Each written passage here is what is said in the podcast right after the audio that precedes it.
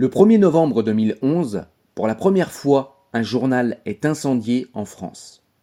On aurait pu imaginer que le soutien serait unanime. Eh bien non. Un nouveau torrent de réprobation s'abat sur Charlie Hebdo. Le Conseil français du culte musulman et son président, M.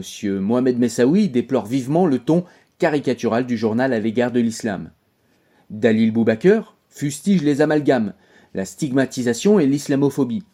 Plus grave encore le Parti des indigènes de la République, qui qualifie Charlie Hebdo de, je cite, l'un des supports privilégiés des campagnes de stigmatisation de l'islam, parallèle à ses prises de position en faveur des guerres impériales américaines et de la politique israélienne, il conforte l'imaginaire dominant et encourage la politique d'exclusion et de répression menée par le gouvernement à l'encontre des quartiers populaires. Charlie Hebdo appelle à voter Marine Le Pen. Mais le pire est atteint avec la pétition publiée quatre jours après l'incendie, le 5 novembre 2011. Contre le soutien à Charlie Hebdo, signée par d'éminentes personnalités telles que Christine Delphi et Rokhaya Diallo. Quatre jours après l'incendie, celle-ci estime qu'il n'y a pas lieu de s'apitoyer sur les journalistes de Charlie Hebdo et que les dégâts matériels seront pris en charge par leur assurance. Elle dénonce carrément un État national laïque, assimilant ainsi la France au nazisme. Elle dénonce les leçons de tolérance adressées par l'élite blanche aux musulmans, ainsi que l'obsession islamophobe de l'hebdomadaire, le tout, comme d'habitude, sur fond de victimisation. Celles-ci se plaignent de n'avoir jamais accès aux grands médias alors que Madame Diallo est omniprésente dans les médias français. Elle a tribune ouverte partout, y compris dans des publications auxquelles nous n'avons plus accès, qu'elle vient d'ailleurs d'être embauchée comme éditorialiste par le Washington Post. Elle se plaint d'être stigmatisée alors qu'on entend qu'elle. La victimisation et la culpabilisation constituent manifestement un bon fonds de commerce. Salut, c'est Cyril, j'espère que tu vas bien. Alors, on se rejoint aujourd'hui pour parler d'un livre. Le livre, ça va être le livre de Richard Malka, qui est auteur et avocat. Et son livre, c'est Le droit d'emmerder Dieu, un livre avec un titre percutant, et c'est un livre qui est encore plus percutant que son titre, et ça c'est assez rare. Alors Richard Malka, déjà qui est Eh bien Richard Malka, comme je l'ai dit, c'est un auteur, mais c'est également un avocat, et c'est l'avocat qui a défendu notamment Mila, et c'est l'avocat qui, dans le cas qui nous intéresse aujourd'hui, a défendu Charlie Hebdo dans le procès des attentats de Charlie Hebdo. Les croyances ne peuvent jamais exiger le respect. Seuls les hommes y ont droit. Aucune croyance, aucune idée, aucune opinion ne peut exiger de ne pas être débattue, critiquée, caricaturée. Parce qu'à défaut, on n'accepterait plus de vivre qu'entre personnes pensant la même chose. Et tout débat, toute controverse serait estimée offensante. C'est le chemin de l'obscurantisme. Les idées, ça se confronte et ça se débat. Alors ce livre, eh bien, c'est en fait euh, la plaidoirie finale de Richard Malka lors du procès. Alors pour le livre, la plaidoirie a été un peu enrichie, hein, elle a été un petit peu plus courte au tribunal, mais dans les grandes lignes, c'est ça. Et ce livre est intéressant et je voulais te le présenter tout simplement parce que il est percutant, comme je te l'ai dit, à trois niveaux. Le premier niveau, selon moi, c'est tout simplement le fait qu'il nous rappelle la chronologie des faits. Et la chronologie des faits, rien que les faits, eh bien déjà ça c'est parlant. Déjà ça, en fait, les faits plaident contre les terroristes, plaident contre les musulmans qui ont été plus ou moins d'accord avec ces attentats ou alors qui se sont désolidarisés timidement. Et les faits parlent aussi contre tous ceux dans la société civile française qui ont été lâches. Je vais vous rappeler un fait important que tout le monde a oublié et qui vraiment est très parlant quant à ce qui s'est passé pour les attentats de Charlie Hebdo. Alors tout ça débute avec des caricatures qui ont été publiées dans un journal danois. Des caricatures qui n'ont pas plu à la communauté euh, musulmane danoise, qui pour certains ont parlé d'islamophobie, bref, la victimisation habituelle. Imams danois, étant euh, blessés par ces, ayant été blessés par ces euh, caricatures qui ont été publiées dans le journal danois, eh bien ont été chercher d'autres caricatures, encore plus abjectes, des caricatures qui étaient encore plus blessantes pour le monde musulman, des caricatures qui n'avaient pas été publiées par le journal danois, mais qui avaient été publiées ailleurs euh, aux États-Unis par des gens véritablement racistes. Et ils ont tout simplement fait croire au monde musulman, en le diffusant sur euh, Internet, et aux musulmans du monde occidental, eh bien que la presse danoise avait publié en tout cas le journal danois, avait publié ces caricatures abjectes. Donc au départ, je trouve ça intéressant de se rappeler qu'il s'agit d'une manipulation de deux imams danois, de deux musulmans, qui ont blasphémé encore plus fort contre leur Dieu que le journal danois originellement, pour manipuler leurs ouailles afin de leur monter la tête contre le journal danois. Mais on voit ici que ce sont deux imams qui ont manipulé leurs ouailles. Alors j'ai envie de dire que ça c'est leur travail, parce que pour moi ces gens-là ne font que manipuler, ces gens-là sont des ventriloques de Dieu qui manipulent leurs ouailles, mais là ils ont été jusqu'à blasphémer encore plus fort contre leur propre Dieu, afin de manipuler leurs ouailles et de générer chez eux une violence tellement forte que cela a généré des manifestations partout dans le monde musulman. Il y a eu des ambassades qui ont été prises d'assaut, il y a même eu un mort dans une ambassade américaine. Tout cela est listé dans le livre, je vous laisserai aller voir. Alors ça déjà c'est très important et c'est bien de se rappeler et tout cela nous est rappelé de manière chronologique et de manière extrêmement précise dans le livre. La mèche de cet attentat a été allumée par les imams danois en 2006. Mais la mèche était très longue. Elle a brûlé pendant près de dix ans. Et pendant ce temps, beaucoup ont soufflé dessus. Non pas pour l'éteindre, mais pour l'entretenir, pour l'alimenter, pour lui donner son oxygène, c'est la chronique non pas des complicités intellectuelles, car dans une salle d'audience le terme de complicité est impropre, mais celui du cynisme et des compromissions ordinaires. Durant neuf ans, de 2006 à 2015, des enfants gâtés de la République n'ont eu de cesse de nous reprocher d'exercer nos droits, des droits arrachés à l'Église et à l'État. Et il leur fallait un argument.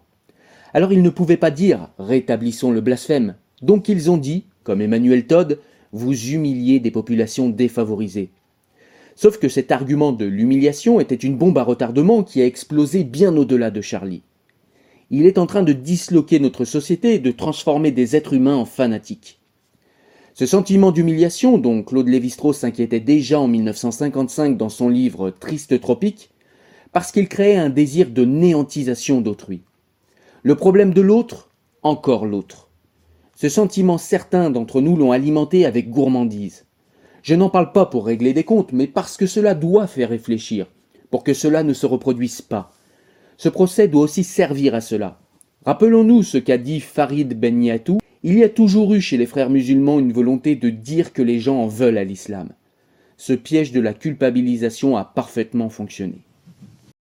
Ensuite, ce qu'il y a de percutant également dans ce livre, c'est tout simplement que Richard Malka nous rappelle à quel point le blasphème le droit de blasphémer, ou plutôt, si je veux être précis, le fait que la société civile française, la société euh, politique française ne reconnaisse pas le blasphème, eh bien il va nous rappeler à quel point cela est le socle de toutes nos autres libertés.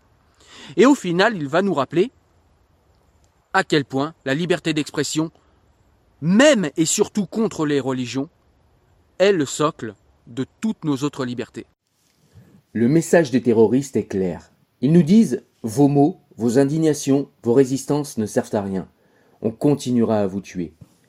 Ils nous disent Vos juges, vos procès nous sont indifférents. On ne les reconnaît pas et on continuera à vous tuer. Vos lois sont des blagues, nous ne répondons qu'à celles du ciel, et nous n'avons pas peur de mourir. Nous préférons la mort à la vie. Ils nous demandent de renoncer à la liberté parce qu'avec un couteau et un hachoir, ils seraient plus forts que 66 millions de Français, une armée, une police. C'est l'arme de la peur pour nous faire abandonner un mode de vie construit au fil des siècles. Alors la question évidemment c'est comment leur répondre? Et je lis tous les jours des tribunes, des pétitions, des articles de grands philosophes, de sociologues, de beaux esprits, et même d'une ancienne candidate à l'élection présidentielle qui nous disent qu'il faudrait abandonner le droit aux caricatures et le droit de critiquer librement les religions. Mais comment prétendre cela avec un soupçon d'honnêteté intellectuelle? Il y a quelques semaines, en Autriche, il y a eu un attentat. Or, il n'y a pas de Charlie Hebdo en Autriche. Il n'y a pas de caricature en Autriche. C'est un des derniers pays à disposer d'une législation pénalisant le blasphème. Il n'y a pas de laïcité en Autriche, pas de passé colonial. Et pourtant, il y a eu un attentat islamiste. Alors qu'est-ce que doivent abandonner les Autrichiens? À quoi doivent-ils renoncer? Au Mozambique, début novembre, cinquante personnes, de jeunes musulmans, ont été décapitées par une filiale d'Al-Qaïda. Ces malheureux n'étaient pas en train de caricaturer le prophète ou de lire Charlie Hebdo. Qu'est-ce qu'ils auraient dû abandonner pour rester en vie? Il y a quelques jours, au Nigeria, plus de cent personnes ont été ligotées et égorgées. Des musulmans, par Boko Haram. Elles n'étaient pas non plus en train de revendiquer le droit de critiquer librement les religions. C'étaient de paisibles paysans. Qu'est-ce qu'on devrait abandonner? La liberté L'égalité La fraternité? Ils détestent nos libertés. C'est Sonia Megiri qui nous l'a dit. Ce sont parmi les mots les plus forts qui ont été prononcés au cours de cette audience. Et elle, elle sait de quoi elle parle. C'est une revenante de Syrie. Elle a été mariée à un cadre de Daesh. Ils détestent nos libertés et ils ne s'arrêteront pas. Et vous savez pourquoi? Parce que nous sommes aussi l'autre. Parce que nous sommes un des rares peuples au monde, c'est comme ça, à être porteurs d'un autre universalisme qui s'oppose au leur. Mais le nôtre, celui de notre révolution, est porteur de raison et de liberté, quand celui de ces fanatiques est construit sur le dogme et la soumission. Alors nous pourrions renoncer à tout ce que nous voulons. Ils ne s'arrêteront pas tant qu'ils ne nous auront pas transformés en poissons rouges tournant en rond dans un bocal. Et en toute fin de livre, eh bien, il va nous rappeler à quel point eh bien, la classe politique, la classe médiatique, à quel point les intellectuels français, notamment à gauche, et à quel point la société civile tout entière, en vérité, une trop grande partie de cette société civile en tout cas, a été lâche face à ces accusations d'islamophobie contre le journal de Charlie Hebdo, contre tous ceux qui sont islamocritiques, et ça c'est très important. Dans la seconde partie, Richard Malka nous rappelle eh bien euh, l'histoire de la laïcité en France, comment elle est advenue en France, à quel point eh bien le blasphème est le socle de nos libertés, je l'ai dit, et à quel point ça a été difficile, même en France, d'acquérir euh, ce droit au blasphème, ou plutôt le fait que la société ne prenne plus en compte le délit de blasphème. Alors c'est important de se rappeler cette histoire, pourquoi? Déjà parce que la nation française est la première nation du monde à avoir abandonné la notion de blasphème. Ça nous confère une obligation, ça nous oblige, notre histoire nous oblige. Et puis parce que cet abandon de la notion de blasphème, eh bien, a été une liberté, ou en tout cas le début de nouvelles libertés extrêmement importantes pour la société civile française. À partir de l'abandon de la notion de blasphème, eh bien, nous avons pu explorer en pensée, ou bien explorer véritablement au niveau de la recherche, hors de ce que nous disait l'Église. Parce que penser hors du schéma de pensée de l'Église, penser hors de l'idéologie de l'Église, était déjà considéré comme un blasphème. Le fait même d'être athée, le fait même d'exister, en émettant quelques, euh, quelques doutes sur la croyance, était déjà un blasphème.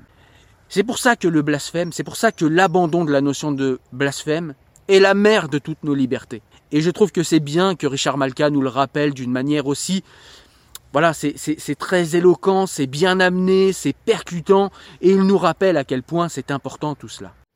Toutes les caricatures publiées qui ont fait débat l'ont été à l'occasion de débordements intégristes et violents et de l'irruption du religieux dans le politique. C'était le cas des caricatures danoises. C'était encore le cas des caricatures qui ont été montrées en classe par Samuel Paty. C'était aussi le cas des caricatures contre l'Église au moment de la réforme de la loi Fallou en 1993. À chaque fois, ce qui est critiqué, c'est le fanatisme religieux, pas la religion en elle-même. Ce n'est jamais gratuit. Autrement dit, ce que l'on nous demande, c'est d'abandonner le droit de nous moquer du fanatisme. On ne peut pas renoncer. Ce serait récompenser le vice, honorer la supercherie, célébrer l'infamie. Nous ne pouvons pas, parce que nous sommes Charlie, et parce que nous avons une histoire particulière. Et puis dans la dernière partie du livre, comme je vous l'ai dit, eh bien il va nous citer véritablement des noms. Alors c'est pas tellement que les noms soient importants, mais c'est quand même important de se rappeler que Jacques Chirac, que De Villepin, que euh, Ségolène Royal, que la France Insoumise, Jean-Luc Mélenchon, que tous ces gens ont été extrêmement légers envers Charlie, que personne n'a défendu ce journal, que Rokhaya Diallo, qui passe son temps à pleurnicher tout le temps, a même écrit contre Charlie Hebdo, a même insulté ce journal avant qu'il y ait les attentats. On l'oublie, aujourd'hui elle est sur tous les plateaux TV, cette personne est prise au sérieux dans un combat antiraciste alors qu'elle a euh, lutté contre Charlie Hebdo et qu'elle a aidé, comme beaucoup, à mettre une cible dans le dos de Charlie Hebdo. Tous ces gens sont responsables de la mort de la rédaction de Charlie Hebdo. Y compris toutes les personnes dans la société civile qui n'ont pas réagi, qui sur les réseaux sociaux ont dit que Charlie Hebdo exagérait, qu'ils étaient toujours contre les musulmans alors que c'est faux. Je veux plaider pour aujourd'hui, pas pour demain, pour les hommes d'ici et maintenant, pas pour les historiens du futur. Le futur, c'est comme le ciel, c'est virtuel. C'est à nous et à nous seuls qu'il revient de s'engager, de réfléchir, d'analyser, et parfois de prendre des risques pour rester libre d'être ce que nous voulons. C'est à nous et à personne d'autre qu'il revient de trouver les mots, de les prononcer, de les écrire pour couvrir le son des couteaux sous nos gorges. À nous de rire, de dessiner, de jouir de nos libertés, de vivre la tête haute face à des fanatiques qui voudraient nous imposer leur monde de névrose et de frustration, en coproduction avec des universitaires gavés de communautarisme anglo-saxon et d'intellectuels héritiers de ceux qui ont soutenu parmi les pires dictateurs du XXe siècle, de Staline à Pol Pot. Et puis il nous rappelle aussi une dimension importante dans le livre. C'est qui étaient ces gens qu'on a assassinés? Qui étaient-ils? Quels étaient leurs engagements?